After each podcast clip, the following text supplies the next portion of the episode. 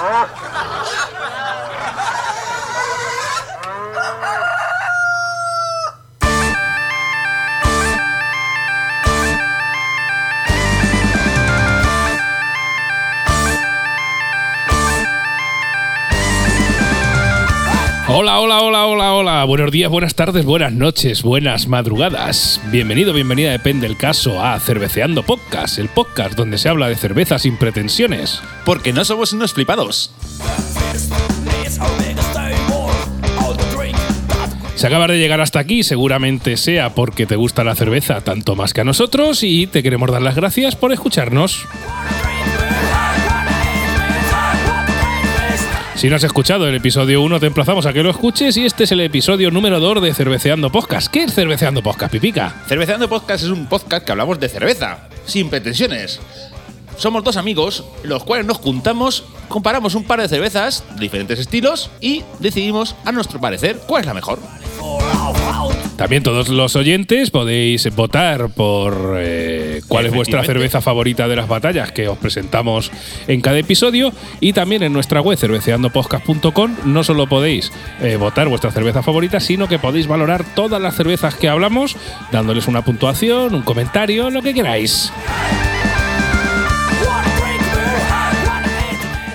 Bueno, y creo que vamos a empezar ya con las batallitas. ¿o Pues sí, pero antes vamos a decir una cosa importante.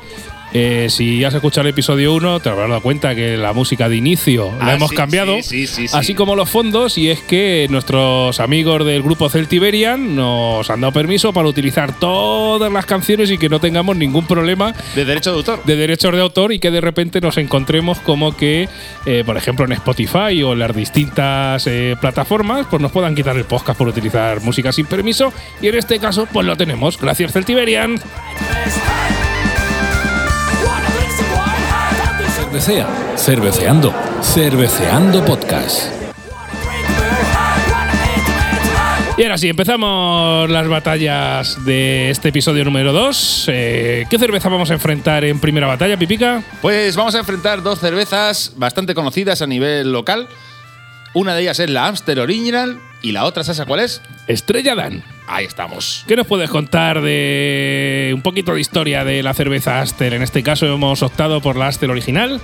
La Amstel Original eh, empieza en 1870 en la ciudad de Ámsterdam, ¿de acuerdo? Eh, se llama Amstel por el río Amstel, que pasa por la propia ciudad. Astel. Amstel, efectivamente. O sea, ahí pues, no se complicaron mucho con el nombre. No. bien, bien. un, un río que pasa por ahí es como si yo le llamo al Júcar, Bien, bien. por ejemplo. Claro, Astel, yo creía que igual puede ser que fuera un chino de Amsterdam, ¿no?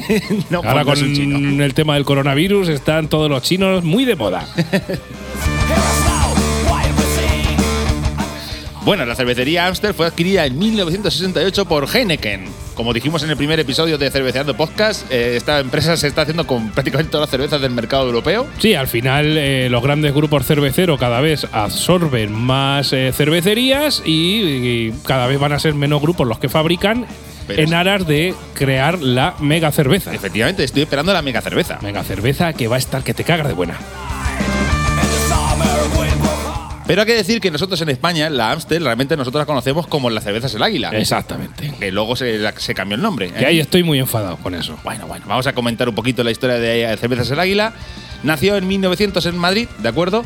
En el 84 fue adquirida por Heineken Internacional y Heineken fue cambiando paulatinamente el nombre de, De a poquito. de Apoquicos, efectivamente. Ay, lo que viene siendo, lo que viene siendo el merme. Sí, como cuando invadía Portugal con una piedra, lo de Cruz- y Raya. Exacto, pues pues igual. igual. El merme. O sea, primero yo me acuerdo de cervezas el águila, que el logotipo era, era la cabeza de un águila.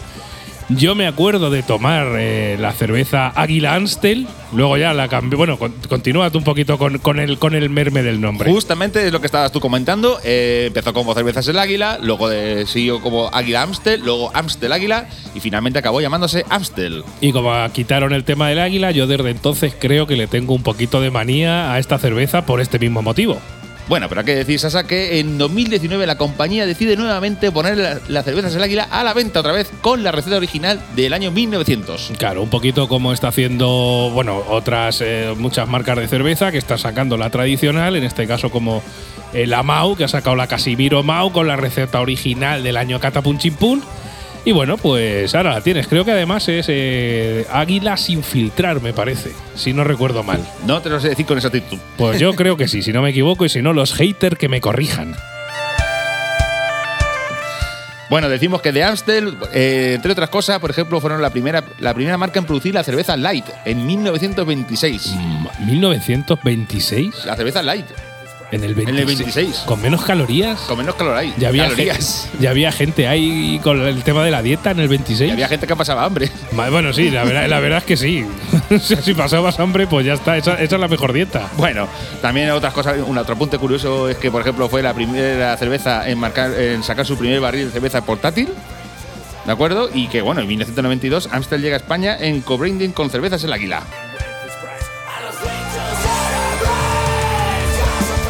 Bueno, y Amstel también tiene varios tipos de cerveza que sacan con ese nombre, ¿de acuerdo? Entre ellas está la Amstel Clásica, la Amstel 00, la Amstel Radle, la Amstel Oro, la Amstel Extra y la Amstel Ultra Light. Ultra madre ultra light, eso es Esa ya agua. flota en las latas. No, y tanto, eso ya es agua, agua sucia. Las tienes que pescar. Exactamente.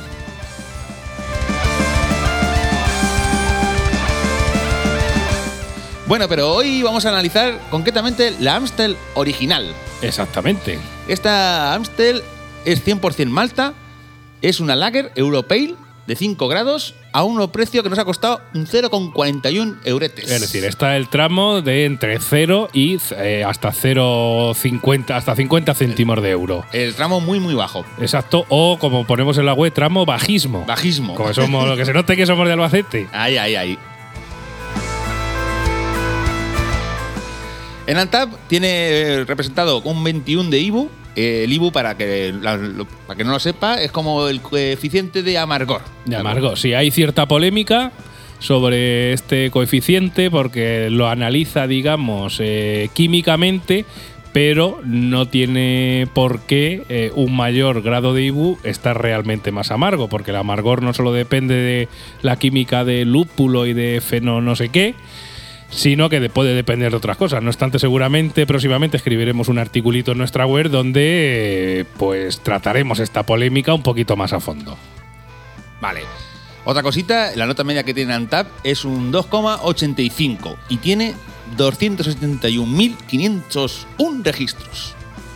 No está mal, No está nada 200 mal. y pico mil. Bien, bien, bien. No está mal. Para la nota vamos a esperarnos a decir de la Amstel, digo de la Amstel, no, perdón, de la Estrella.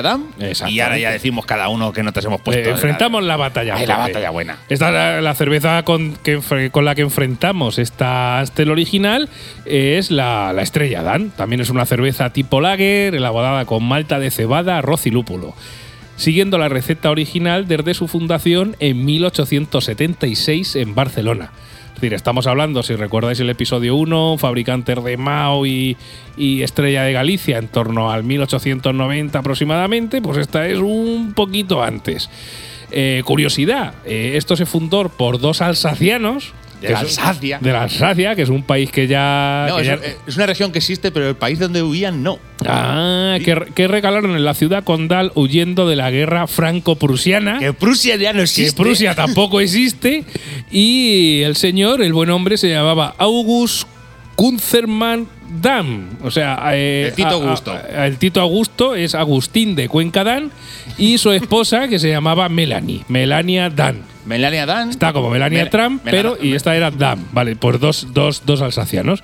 Esta gente abrió una cervecería donde fabricaban su propia cerveza, una lager más ligera que las centroeuropeas, adaptada al clima y gustos del Mediterráneo, dándola, como, a, dándola a conocer como la cerveza lager mediterránea. Esto es un poco lo que vimos en el episodio 1 también, con las cervezas asiáticas, que para poder introducirlas en el mercado les bajaban un poquito el amargor y la fuerza para poder tener venta. Pues Sí, esta de- gente De hecho, la Kinichiban lo dijimos en el episodio 1, que era de un, fin- de un finés, si no recuerdo más, o de uno, bueno, uno del norte. Un, un- un- Noruego. era un noruego americano. Eso, noruego-americano. Os invitamos a escuchar el episodio 1, Ahí, ahí, donde que- la detallamos a tope. que creó la fábrica y bueno, y le bajó la graduación. Entonces, pues en esto hicieron lo mismo, es decir, venían de, de- de la Alsacia, que eso está en Centro Europa, y claro, hicieron una cerveza pues mucho más suavecita, más mediterránea, mar del mar, para comer ahí con, con pescadito frito, etcétera. Una Y la comercializaron como Strasburger Beer, aunque el símbolo era una estrella roja de cinco puntas, sería lo que eh, lo- por lo que se hizo popular, hasta el punto de que la gente se refería a ella, en vez de como Strasburger Beer, le, se refería como, oye, ponme una cerveza de esas de la estrella o la estrella, y de ahí pues eh, Estrella Dan. En 1921 se produjo el primer cambio de nombre. La estrella pasa a ser el símbolo, eh, pasa de ser el símbolo al nombre de la cerveza y pasó a denominarse Estrella Dorada. En 1991 la cerveza tuvo otro cambio de nombre, dejó de denominarse Estrella Dorada para ser Estrella Dan, un poco pues para homenajear, digamos, al, segundo apellido de- del tío Augusto, del, del que laqueo, este hombre que era de Cuenca, Cuenca, Cuencalsaciano. Y bueno, pues esta cerveza está elaborada 100% con ingredientes naturales y en marzo de 2015 fue distinguida como la mejor cerveza española del año al, obtener el Spain Brewery Awards otorgado por el jurado, jurado de la New York International Beer Competition. Es decir, en 2015 se llevó un premiaco como mejor cerveza española. Yo que- quiero decir una cosa, un apunte de la cerveza de Estrella Damm, un apunte curioso, de que durante un tiempo la estrella de Estrella Damm no fue dorada, fue roja. Y cuando acabó la guerra civil española, la estrella roja se quitó automáticamente. Y la pusieron dorada. Y la pusieron dijo, dorada. Aquí una estrella de cinco puntas y roja, no, que son de comunistas. Claro. Eso lo cambiaron corriendo. Claro, claro, claro. Si hubiese ganado la guerra el otro bando, pues igual se hubiera quedado roja o le habían puesto una hoz y un martillo. Vete tú a saber. ¿Qué sabe? Y bueno, voy a contar algo del grupo Dan, que es el fabricante de esta cerveza. Un poco como los grandes grupos, es decir, es un grupo que ha ido pescando y aglutinando cervezas y os voy a decir, seguramente os suenen algunas de vuestra zona, pues algunas o casi todas las cervezas que fabrica. Pues evidentemente fabrica Estrella Dan, que es la que estamos valorando eh, en este episodio número 2 de Cerveceando Podcast, la Bogdan, Shibeka, Boldan Doble Malta, la de Luis Tosar, la que sale el anuncio que, Doble que- malta. que está muy rica esa cerveza, a mí me encanta. La Fridan, cerveza sin alcohol, Dan Lemon, Ac- Acadam, eh, la Dan Daura, Fridan Lemon, la Saz, Inedit, Dan, una cerveza de Navidad que hace edici- edición limitada, Daura Marcen, Estrella del Sur, una cerveza originaria de Sevilla, pues también está dentro del grupo Dan, Estrella, Sul- eh, Estrella del Sur sin alcohol, la Estrella de Levante de los murcianicos, que seguramente analizaremos en próximos episodios del podcast, estamos muy atentos. También es del grupo Dan. La Victoria, la malagueña exquisita, también es del mismo grupo. La Keller, la Turia Marcen de Valencia, la cerveza Calatrava de aquí de La Mancha, de Ciudad Real, y la cerveza Oro. Y no, la Estrella de Galicia no es del grupo Dan, aunque se llame la cerveza Estrella Dan, la que estamos analizando esta noche. Y también decir que este grupo, aunque no es propietario, produce en España bajo licencia la Escol, que también seguramente la analizaremos. No tardará mucho No tardando mucho, pero una cerveza que calidad-precio es la leche. Y la Raderberger, una cerveza estilo Pilsen alemán. Estas bajo licencia, no son propietarias. Toda la ristra de antes es dueño y señor de todas esas cervezas, el grupo Dan. Y como características, pues también estamos con una cerveza Lager Pale o Lager Pale para los eruditos en cervezas. Es una cerveza el precio por lata en supermercado también estamos en el tramo más bajo de menos de 50 céntimos. Tiene 5,4 grados de alcohol y un coeficiente IBU de 21. Mira, igual, igual que el Amstel. Sí, la verdad es que son dos cervezas que están muy igualadas en casi todo. Además, Sí, los, los grados también, los grados tiene 5 grados el Amstel. en Antap, por ejemplo, la han valorado 282, más de 282.000 personas con un 3,9 de puntuación media. ¿Coincidirá con nuestra votación? Si no, estate muy atento.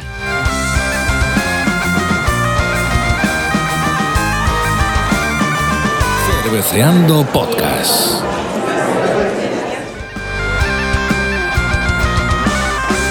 Bueno, Pipi, que vamos al turrón. ¿Con las valoraciones o qué? Bueno, venga, las valoraciones. Empezamos. Amstel. Astel. ¿Qué, No. qué te ha parecido a ti la, la Astel original? A ver, la Amstel original eh, le he puesto de nota, directamente voy a decirlo, un 2. Un 2. Bueno, Lo siento. sobre 5.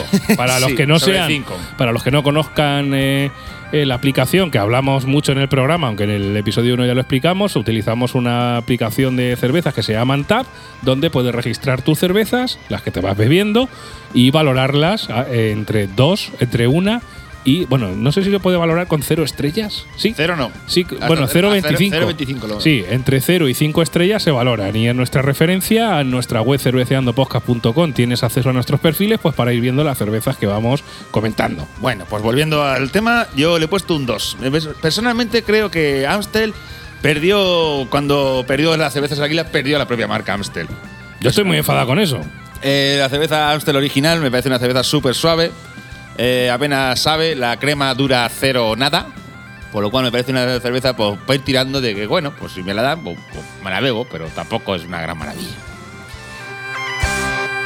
Y yo en mi caso le he puesto un 1,5 sobre 5 y tengo que decir que esta Alter original, pues la verdad es que es una cerveza con muy poco sabor, es decir, en boca no, no me llena mucho y pues, la verdad es que es una cerveza que me dice poco. Sí que tengo que decir que hay gente familiares que esta cerveza Astel le gusta bastante, o sea que la compran con asiduidad. Sí, bueno, sobre todo cuando está de oferta, mucha gente la compra. Sí. pero- o sea, tiene fama, pero bueno. Hombre, lo bueno es que hay gente para todo. Hay gente que a lo Sí, mejor le gusta la cerveza más suavecicas, tipo Heineken, y Astel, pues puede ser una cerveza que, que puede salir del paso. Oye, Sí. acompañada con un poquito de queso manchego y unos camperos ahí de pan, eso es un espectáculo seguramente. Pero mi nota personalmente, bueno, yo mi crítica es de que los cervezas Águila perdieron cuando pusieron la, gel- la Amstel original. Yo lo que tengo que decir es que estoy muy enfadado con Astel porque le quitaron cervezas al águila. A mí me gustaba cervezas del águila, me salía así de la cabeza del águila y desde entonces creo que le tengo manía. Y, y parte de ese 1,5 sobre 5 que le he puesto, creo que aparte del tema del sabor, que te- intento ser lo más objetivo posible. De, de- Sí, pero le tienes un poco de manía por le tengo, le tengo tirria, le tengo tirria, señores de Astel. Estoy cabreado con, con ustedes. Aunque ahora, bueno, me habéis sacado la águila sin filtrar, que todavía no la he probado. La probaremos y la valoraremos en Cerveceando Podcast, pero desde entonces estoy muy enfurriscado. Bueno, y la DAM, vamos con la DAM. Pues mira, la estrella Dan yo la he valorado con un 2.25 eh, sobre 5. Eh, ¿Qué te parece? Pues a ver, le noto a nivel de sabor, le noto un poquito el regusto alcohólico. Es decir, el- esos 5,4 grados, sí que es cierto que hay cervezas que tienen incluso mayor graduación alcohólica, pero con el amargor y el cuerpo de la cerveza no se le nota. En este caso sí se la noto. Y es un. A mí personalmente, es, el que sepa alcohol no me gusta demasiado. Eh, ya te digo, no es una cerveza que no tiene mucho cuerpo y flojeta en sabor. Pero bueno, un 2.25, o sea, tampoco es decir, una cerveza de la mitad de la tabla para abajo. Le falta, le falta. Es una cerveza que, digamos, es un quiero y no puedo. Y a mí lo que te digo, personalmente, el sabor alcohol no me gusta. Si encima está flojeta y sabe alcohol ahí dentro de boca, pues para eso le pego un trago al alcohol 96 o a la colonia. ¿Y Bueno, tú, Pipica? Yo, yo le he puesto también un 2.25. Yo personalmente la crítica que le hago es que no, le- no le noto los toques mediterráneos, esos que anuncian. Eso que tanto-. Esos comerciales. Oye, a lo mejor esa- el, el toque mediterráneo está en alguna de la, de la ristra de cervezas que tienen. Ah, a lo mejor no está en la Estrella Dan y está en otra. Bueno, pues en la que la estrella DAM concretamente no noto los toques mediterráneos que ellos dicen. Le veo una cerveza muy normalucha, muy del montón. Eh, le he puntuado mejor que la, que la Amstel, pero, pero por poco. O sea, yo es- es una cerveza que es de sabor no me dice nada, está muy suave. Eh, la bebo cuando no hay otra cosa en los festivales, sobre todo. Claro, eh, a, a- a falta de pan buenas son tortas, claro. En festivales te dicen, ¿qué hay? Estoy bueno, bueno, bueno, vale. pues si no. En el Rofer de Barcelona nos pasó. El- ¿Qué hay? ¿Estrella Dan? Pues oye, pues no le vamos a decir que no. no, y más con el calor que hacía. Claro, no, sobre todo, a ver, el, el- el sabor de la cerveza cambia mucho en función de cuántos grados de calor haga afuera. Hombre, si está fresquita, eh, cuanto más grados ha- haya en el sitio donde estás tomando esa cerveza, está mejor. Está claro, está claro. Pues entonces, resumiendo, hemos dicho que hemos un 2 al Amstel, yo le he puesto, y un 1 y pico tú. Sí. Un 2.25 a la, a la Estrella Dan. Tú también un 2.25. por lo cual, ganadora. La ganadora, Es Estrella Dan Estrella Dan. de esta primera batalla.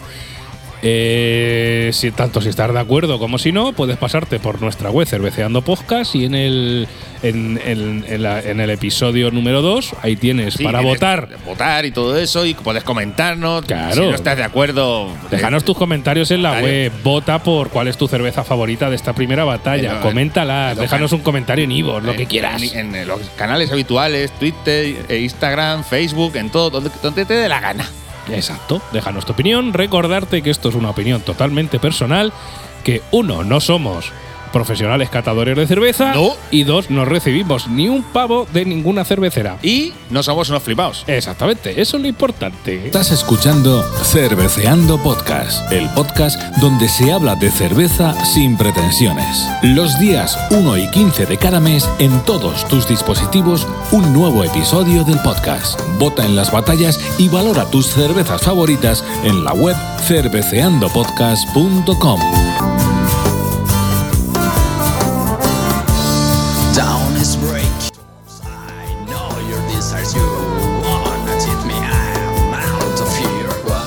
Bueno, bueno, bueno, pues sigues aquí en Cerveceando Podcast, el podcast donde hablamos de cerveza sin pretensiones. Porque. No somos unos flipaos. Y en esta segunda batalla vamos a enfrentar dos cervezas negras. Negras, negras, auténticas. Hay que decir que esta batalla la gente puede decirnos que no deberíamos enfrentar a estas dos cervezas, porque una es una tipo Stout y la otra es una Lager Pale. Una Lager Pale negra. Negra, efectivamente. Pero a esta gente tenemos que decir lo que uno lo hacemos porque nos apetece y dos, si ambas cervezas las echas en un vaso transparente, las dos son negras como el gulum mono. Efectivamente, o como que sobe- el sobaco de un grillo. Así que son dos cervezas que nos hemos tomado y que nos apetecía comentar y enfrentarlas en batalla para dar nuestra opinión. Recordad que vosotros también en la web cerveceandopodcast.com podéis eh, dar vuestra favorita de la batalla e incluso valorarla, puntuarla y poner vuestros comentarios. Eh, efectivamente. Bueno, Sasuke, si hablamos de cerveza negra, ¿de qué hablamos? Hablamos de Guinness. Efectivamente. Eso es eh, a nivel, yo creo, mundial. Por cerveza Guinness es una cerveza hiper reconocida. Y lo que te digo, tú piensas en Irlanda, en Irlanda, ¿qué fabrican? Pues aparte de borrachos que se dan de hostias Bueno, y pagar pocos impuestos. y pagar pocos impuestos, que para eso está Google allí metido y todas las grandes corporaciones, pues otra de las cosas que es famosa es por la cerveza Guinness. Bueno, pues nada, efectivamente, hablamos de la cerveza Guinness. Nosotros concretamente hemos probado la cerveza Guinness Original Extra Stout Europe. Esa es la cerveza con los apellidos. Decir que no es la misma que sirven en los bares. Que de, de barril, que bueno, como, como información importante, si luego os fijáis y os pedís una, una Guinness de barril en, en un bar, veréis que si está, para ver que está bien hecha, la echan en tres tiempos. ¿Para qué? Para que esa espuma densa, densa, densa, densa, densa, como la, como la boina de Pekín de contaminación, pues para conseguir eso la echan en tres tiempos. ¿Qué es lo que ocurre? Para ver si está bien hecha una cerveza Guinness de barril, puedes coger un palillo y lo pones en vertical y si el palillo no se cuela ni se dobla, está bien hecha. Si no, dile al camarero que te la está echando mal. Ahí, ahí, ahí, perfecto, perfecto. Aunque Bueno. insistimos que esta no es esa, esta es la Guinness original. Bueno, la cerveza Guinness es una cerveza negra seca tipo Stout elaborada por primera vez en el el cervecero Arthur Guinness. En la Artur- empresa Arturito para los amigos. Arturito, efectivamente para los amigos, en la empresa cervecera denominada St. James Gate Beerway, ubicada en la ciudad de Dublín, en Irlanda. ¿Vale? Guinness se elabora desde, no te lo pierdas, Asa, si hablamos antes de siglo XIX y los, eh, siglo XX, ahora vamos al siglo XVIII. Vamos porque 100 años para atrás. Esta se elabora desde el año 1759. Ahí es nada. ¿eh? Ya, ya vamos para atrás, ¿eh? Ahí no había internet ni cosas raras. Hay que decir que se basa en el estilo Porter, originado en Londres al principio del año 1700. No está mal, ¿eh? Madre de Dios. Bueno, se ha especulado mucho con qué se fabrica la Guinness. De hecho, incluso los Simpsons hicieron una coña en un capítulo. De acuerdo, lo que está comprobadísimo es que no lleva café. Pero es una receta súper secreta, tanto o más que la, como la Coca-Cola. Decimos esto del café porque hay mucha gente que dice que lleva café. Pues, puedes saber o un ligero toque a café Sí, y también el color parece como si te estuvieras tomando un solo, pero no lleva. Efectivamente. Guinness es una bebida alcohólica que ha llegado a identificar con el alma de una nación. Efectivamente. Cositas de Guinness, por ejemplo. Así, curiosidades. Por ejemplo, firmó un contrato el señor este. el- ¿Cómo has dicho tú? El señor Arturito. Arturito, Arturito, Arturito Guinness, para la gente de Cuenca. En mil- 1759 firmó un contrato de arrendamiento por una cervecería abandonada, ¿de acuerdo? Por 9.000 años. 9.000 años firmado. O sea, esto, eh, duración del contrato, Pero- nue- pero- 9.000 pero- años. Pero es que lo mejor es el precio, por 45 libras por año. por año, madre mía. Hombre, eh, a- al inicio probablemente fuese un buen business para el dueño, pero al, al principio el dueño diría, Buah, chaval, le he vendido aquí esto que está comido ratas. y digo, me voy a, hinchar a perras. se le ha vendido, se le ha metido doblar, pero claro, ahora sus bisnietos estarán tirando de los Bueno, bisnietos.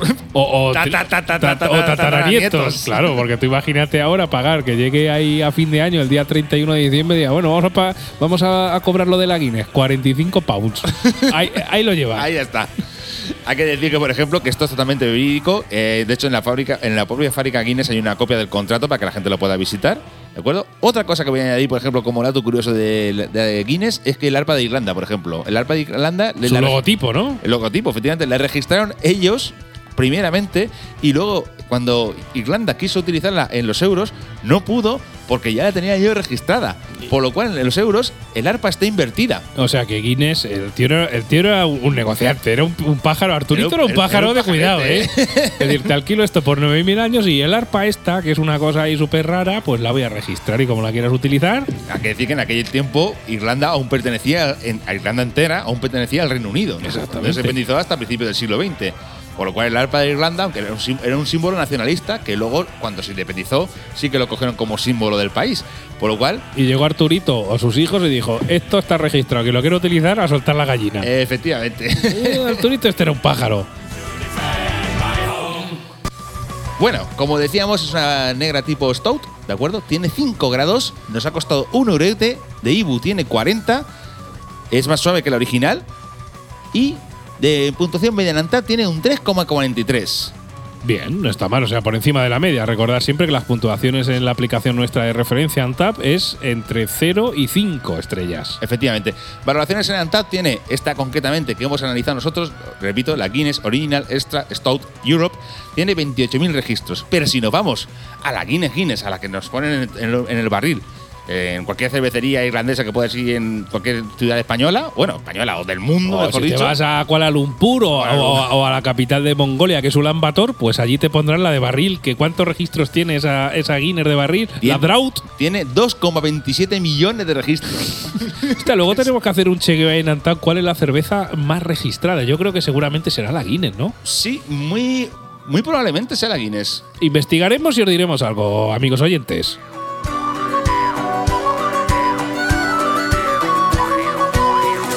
Bueno, Sasa, ¿y con cuál va a competir la Guinness en esta? Pues vamos a coger contra otra cerveza negra que es del tipo Lager Negra, ¿vale? Y se llama Budweiser Budvar. Decir a todos los oyentes que seguramente Budweiser les sonará por una cerveza americana, pero no tiene absolutamente nada que ver.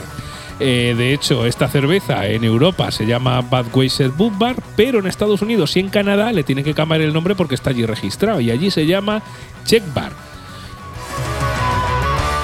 Eh, esta marca de cerveza pues reivindica una tradición de, de una cerveza producida que ya se consumía en el siglo XVI en la corte del rey Fernando I de Habsburgo, rey de Bohemia y de Hungría, y emperador de Sacro Imperio Romano Germánico. Es decir, ya vamos por el siglo XVI. Pipica, eh, y gente haciendo cerveza y de la buena. Hemos pasado del siglo XIX al siglo XVIII y ahora al siglo XVI. Y de ahí saca Budweiser su emblema de Beer of Kings, cerveza de reyes o cerveza regia, en este caso para los que sepan latín, que no es lo mismo que cerveza recia.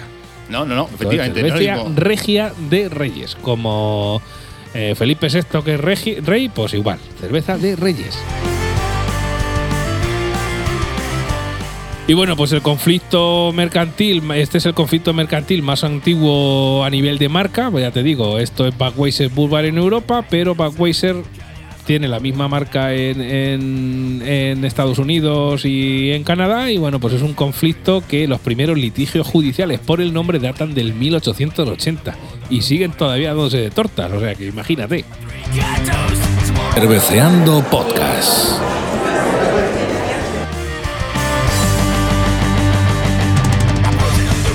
Bueno, pues continúas en Cerveceando Podcast y vamos a, de- a terminar la batalla. Pipica, ¿qué nos tienes que comentar de la Guinness? Bueno, la Guinness, ¿qué puedo decir de la Guinness? La Guinness es una de las mejores cervezas del mundo.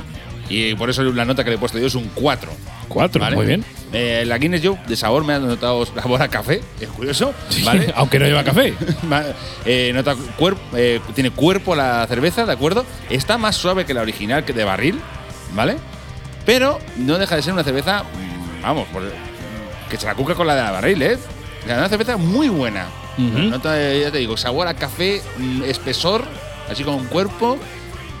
Muy buena cerveza, muy buena cerveza. Pues yo en mi caso, Pipica, la he puntuado con un 3.25, ¿vale? Aquí pues es la negra por antonomasia, es la hermana de la que ponen en todos los sitios de, de barril y aunque es un pelín más suave, por eso le he puesto un 3.25, que bueno, también es una muy buena nota, es decir, está de mitad de tabla para arriba. Sí. Bueno, ¿y la Budweiser? ¿Qué dices, Sasa? Pues la Budweiser, tengo aquí la puntuación que le he puesto, es un 3 sobre 5, ¿vale? Y para ser negra, en, para, en mi opinión, le falta un poquitín de sabor. Aunque creo que es la excusa perfecta para aquella gente que no le gusta la negra Guinness fuerte, para empezar a meterla un poquito a, a degustar las cervezas negras, que os- creo que es una cerveza ideal. Sí, muy buen apunte que haces tú con lo del sabor, de que es una cerveza que para iniciarse en las cervezas negras, porque precisamente yo la critico y la apunto más bajo, bajo por eso, porque yo le he puesto un 2,5 sobre 5, Claro, ¿de pero acuerdo? a ti te- gustan las cervezas negras potentonas. Efectivamente. Claro, esto es por, por gustos, colores. Y, y por opiniones, todo el mundo tiene una. Como los culos. Exactamente. Y esta negra es suave para mi gusto. Se queda a medio camino de ser una gran cerveza. Sí, sí. Y entonces es como decir, eh, está buena, pero. eh. Pero bueno, pero como dices tú, buen apunte el de que si quieres iniciarte en las cervezas negras. es una Claro, buena creo que es cerveza una, para creo que es la cerveza ideal para empezar a degustar cervezas negras. Esto es como todo. La primera cerveza que te tomas rubia suave te sabe a rayos porque amarga como, como la vida, pero luego te va gustando y llegas a nuestro nivel que nos gustan casi todas. Pues en esto de la cerveza negra es igual, es decir, si no te gustan muy fuertes, creo que para iniciar a la gente eh, la cerveza negra creo que es una cerveza que cumple perfectamente ese cometido. Aún así, viendo las dos puntuaciones que hemos pu- puesto, eh, tanto tú como yo, la ganadora indiscutiblemente es Guinness. La, la Guinness. Así que Esa es la puntuación final. Guinness gana en la segunda batalla y en la primera batalla gana Estrella Damm. Bien amigos y amigas, y cuando llega esta canción es porque llegamos al final del episodio número 2 de Cerveceando Podcast, el podcast donde se habla de cerveza sin pretensiones. Eh, puedes dejarnos tus valoraciones de la cerveza, votar por tu, por tu cerveza favorita de las dos batallas que hemos hecho en nuestra web cerveceandopodcast.com y dónde nos pueden encontrar Pipica Pues también. estamos en, en Instagram, estamos en Twitter, estamos en Facebook. ¿De acuerdo? Nos pueden seguir por todas las redes sociales que vamos actualizando previamente y diciendo todas las batallas que. Futuras batallas y batallas ah, comentando las batallas que hemos hecho. Así que nada, os dejamos con The Bus Son de Celtiberian. Muchas gracias, muchas gracias a Celtiberian por dejarnos utilizar su música. agradeceros eh, vuestra escucha y os esperamos en el episodio número 3 de Cerveceando Podcast. Hasta la próxima. Adiós.